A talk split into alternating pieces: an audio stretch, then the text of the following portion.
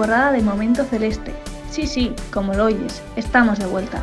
Y ya lo sabes, si eres de esas personas que le gusta especialmente el color celeste y entiende el fútbol como una oportunidad para formar y educar a nuestros jóvenes, entonces Momento Celeste es para ti. Sí, sí, para ti.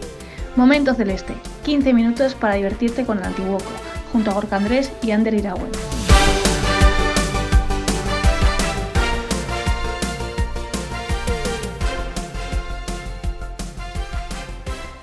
Ongie Torri, bienvenido, bienvenida una semana más a Momento Celeste. Aquí estamos, a pie de cañón, como tú también lo estás, Gorka. ¿Qué tal andamos? ¿Qué tal la semana? Gaixander, ongi etorri baita ere guztioi. Pues bien, bien, una semana que, que se presenta ilusionante, fin de semana también con muchos partidos hemos tenido y, y bueno, bastante, bastante que contar.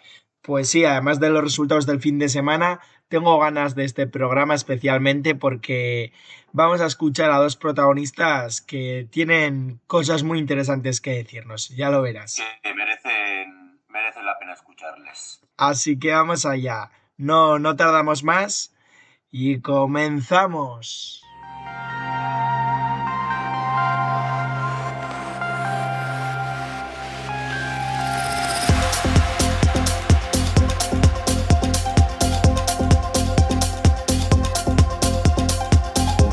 Empezamos con la ronda informativa de Momento Celeste. Gorka, cuéntanos, balance este fin de semana. Un total de 11 equipos del Antiguoco han celebrado su, partido liguero. Fin de semana, en líneas generales, positivo.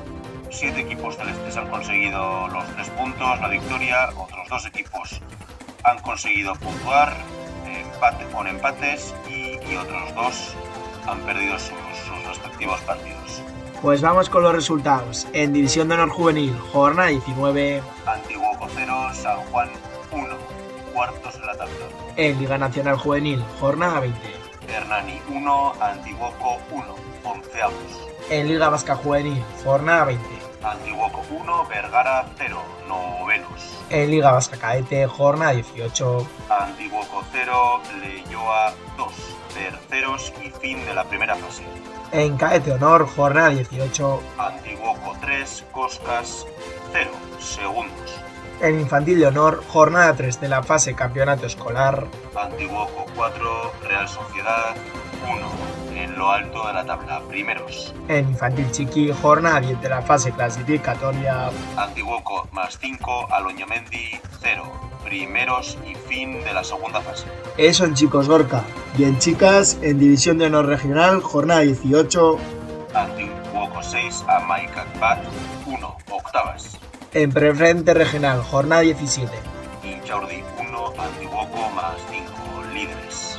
En Cadete Honor, jornada 9, fase Campeonato. Turín 0, Antiguoco 4, líderes también. Y por último, en Infantil de Honor, jornada 8 de la fase Campeonato Escolar. Goyerrigorri 1, Antiguoco 2, terceras, casi pleno de nuestras chicas. La ronda informativa de Momento Celeste.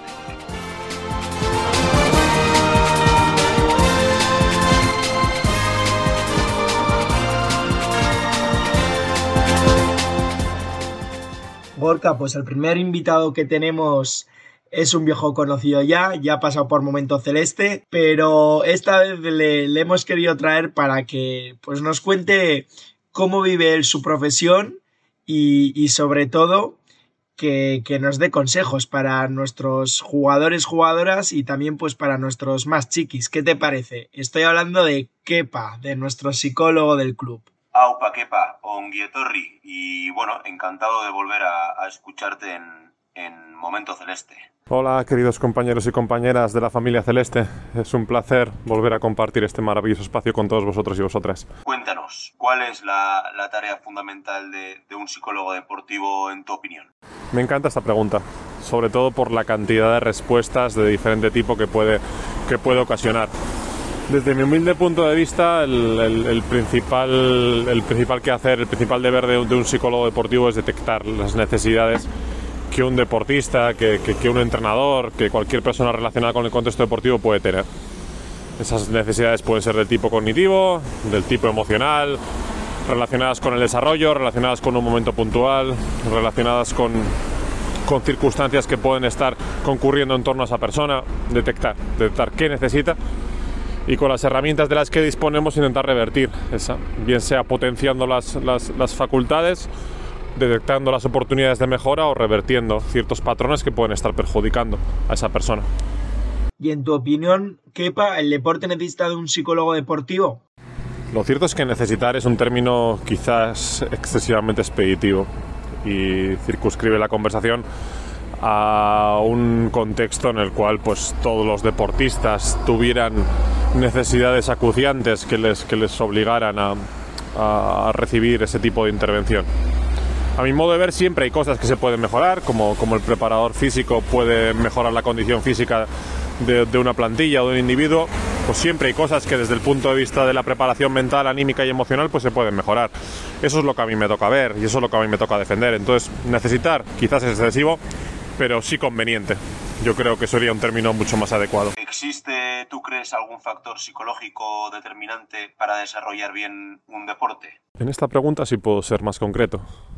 Mi experiencia profesional me ha venido demostrando que si hay una variable que está por encima del resto es el autoconcepto, que no es ni más ni menos que la imagen que uno tiene de sí mismo, es decir, eh, la autoobservación que viene a diagnosticar cuáles son mis potencialidades, cuáles son mis capacidades, qué me diferencia del resto y también cuáles son mis oportunidades de mejora. Es decir, eh, todo ser humano tiene dos habitaciones, una en la que guarda todo aquello que se le da bien y otra en la que guarda aquello que se le da mal, es decir, aquello que no está en su máxima potencialidad. Mi labor, la labor de los profesionales de la psicología es que la persona viva con el mismo gozo, con la misma alegría en dos habitaciones, es decir, que todo lo que sean potencialidades sean vividos como una maravillosa noticia y también que todo lo que mañana puede ser mejor que hoy, es decir, todas las potencialidades, todas las potenciales mejoras que pueda cometer, pues sean, sean, sean vividas como una maravillosa noticia.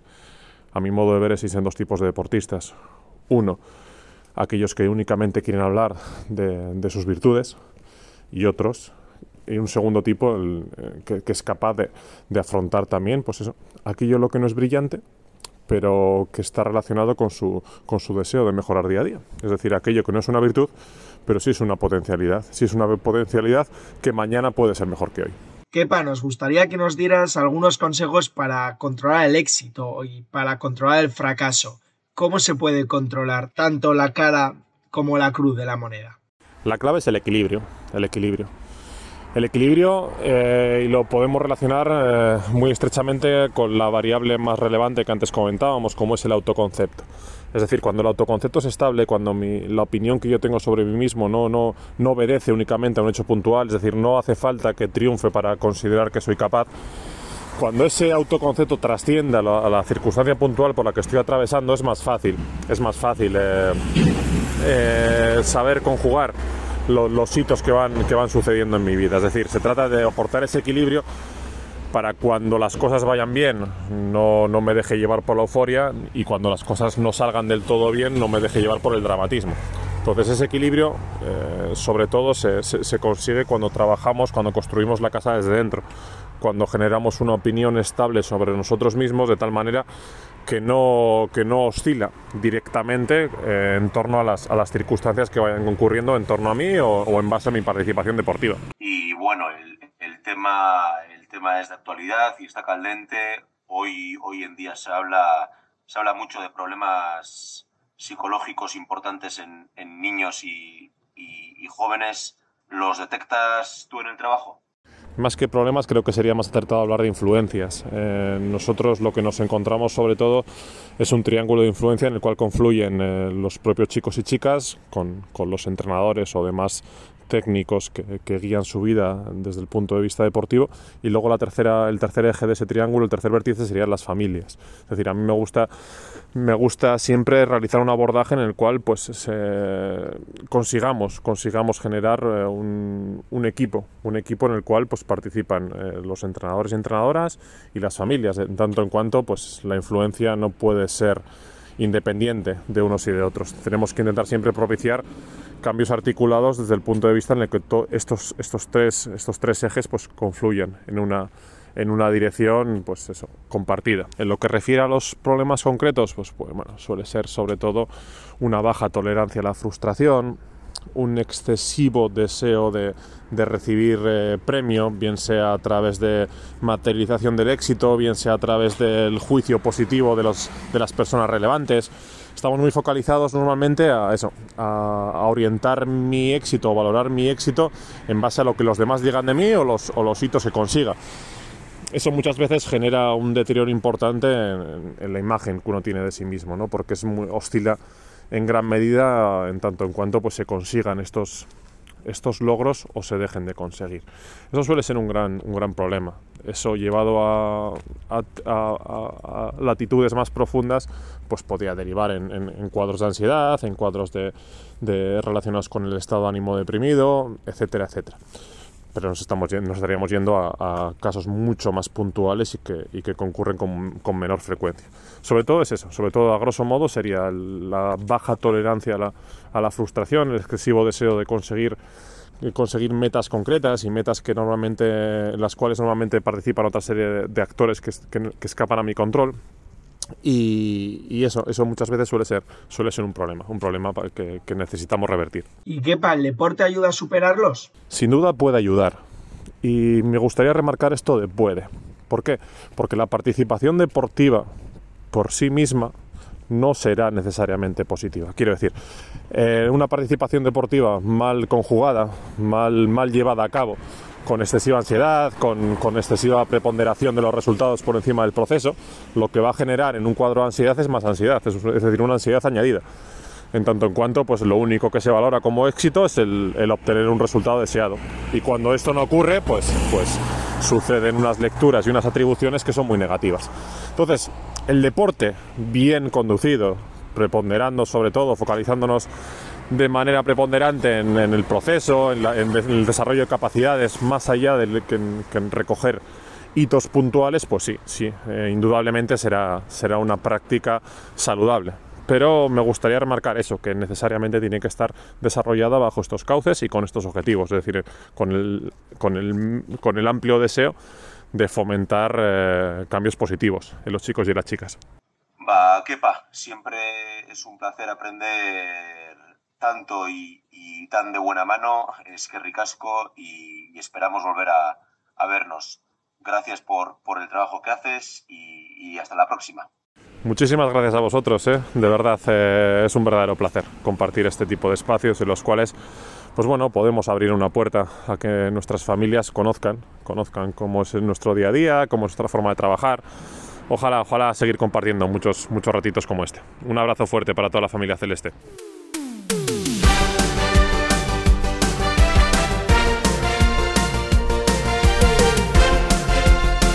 Momento Celeste, 15 minutos para divertirte con el Antiguoco junto a Gorka Andrés y Ander Iragüe.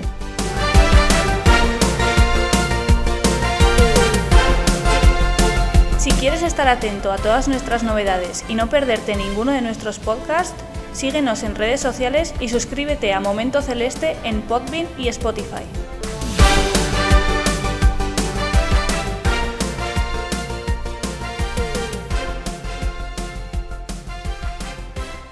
Y también hemos querido invitar al programa a Escu, creador de la cuenta conocida en Instagram como Escu Collection.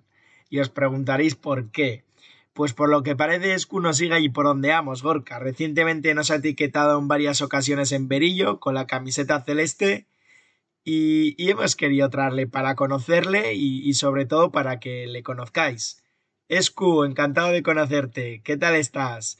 Tienes abierto el micrófono desde ya mismo para presentarte y contarnos quién eres. Muy buenas, pues la verdad es que muy, muy contento de estar aquí en, Momento Celeste y de que me hayáis dado la, oportunidad de, hablar de, mis dos pasiones, que al final son el fútbol y, las camisetas de fútbol, el coleccionismo de camisetas, y que casualmente pues este fin de semana he podido unirlas en vuestra casa, en Berio.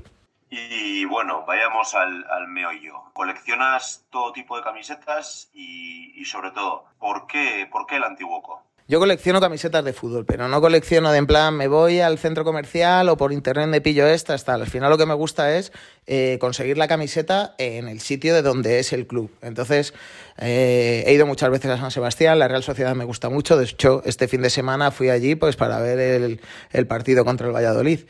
Y, el Antiguoco, pues al final es un equipo que tiene una tradición espectacular, que ha sacado multitud de, de jugones y que yo al haber estado ligado muchas veces también en la formación de en las categorías inferiores del Galapagar, del equipo de mi pueblo allí en Madrid, pues el Antiguoco es un, es un referente y tenía muchas ganas de, de ver un partido del juvenil, porque yo en Berio ya había estado en la Donosti Cup, pero no había visto jugar al Antiguoco y quería ir para allá, conseguir la camiseta, ver un poco el ambientillo y, y, la verdad es que genial. Estuve ahí el fin de semana, pude ver el partido de los infantiles contra la Real, que despegaron una, una buena tunda y, luego pude ver la primera parte, la primera parte del partido del juvenil, ya que si no mi, mi mujer ya era, era exceder su confianza, ya que por la tarde teníamos que ir a, a, ver a la Real y ya era demasiado. Pero la verdad es que disfrutamos un montón, nos lo pasamos genial eh, y da gusto, la verdad. Con la gente de, del Antiguoco todo son buenas palabras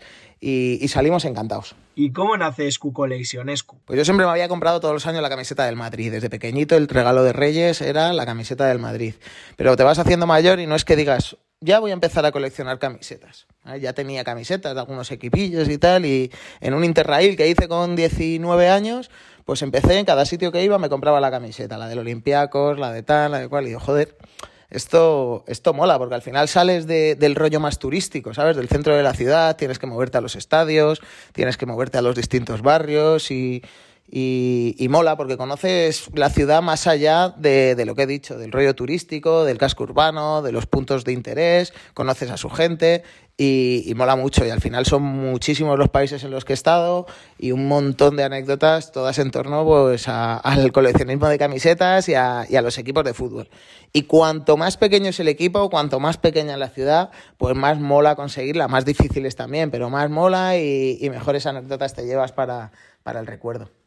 Exactamente, ¿qué es lo que haces en, tu cuenta de Instagram? ¿Qué es lo que quieres transmitir con, con ello? Son ya cerca de 800 las camisetas que tengo eh, en la colección. Muchas son regalos de, de gente, de compañeros de, del Galapagar que se han ido a distintos, a distintos clubes, que luego, luego me la traen y siempre las tenía en casa, la gente sabía que coleccionaba camisetas, pero no había creado una cuenta pues para mostrarlas y demás. Y a raíz del confinamiento, cuando todos estábamos en casa y no sabíamos qué hacer, pues decidí eh, hacer una foto a, a la camiseta y subirla con una historia del equipo, de esa temporada, de algún jugador mítico. Y, y, la verdad, la verdad es que moló. A la gente le, le, gustó. Cada día subía una historia con una camiseta. Y así pues Q Collection fue, fue creciendo. Hay mucha gente que me decía que lo primero que hacía cuando se levantaba era pues ver la historia de, del post que había subido en ese día.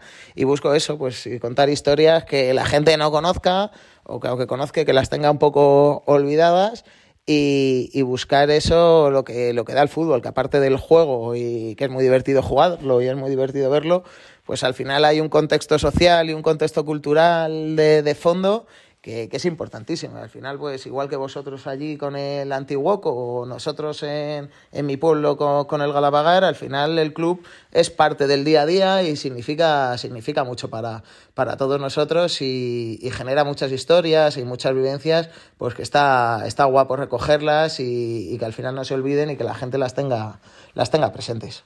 Pues Escu, ha sido un placer tenerte con nosotros, un placer haberte conocido, haber conocido tu historia y esperemos que sigas coleccionando camisetas y anécdotas de las buenas. Desde el Antiguoco te estamos muy agradecidos y Escu, que ya tienes un seguidor más.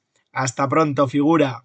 El placer ha sido mío, chicos. Muchísimas gracias por darme este huequito en vuestro programa. Desde Madrid seguiremos animando al, al Antiguoco y ojalá que dentro de no mucho podamos ponernos cara ya en Berio. Muchísimas gracias a todos y a toda la comunidad del Antiguoco.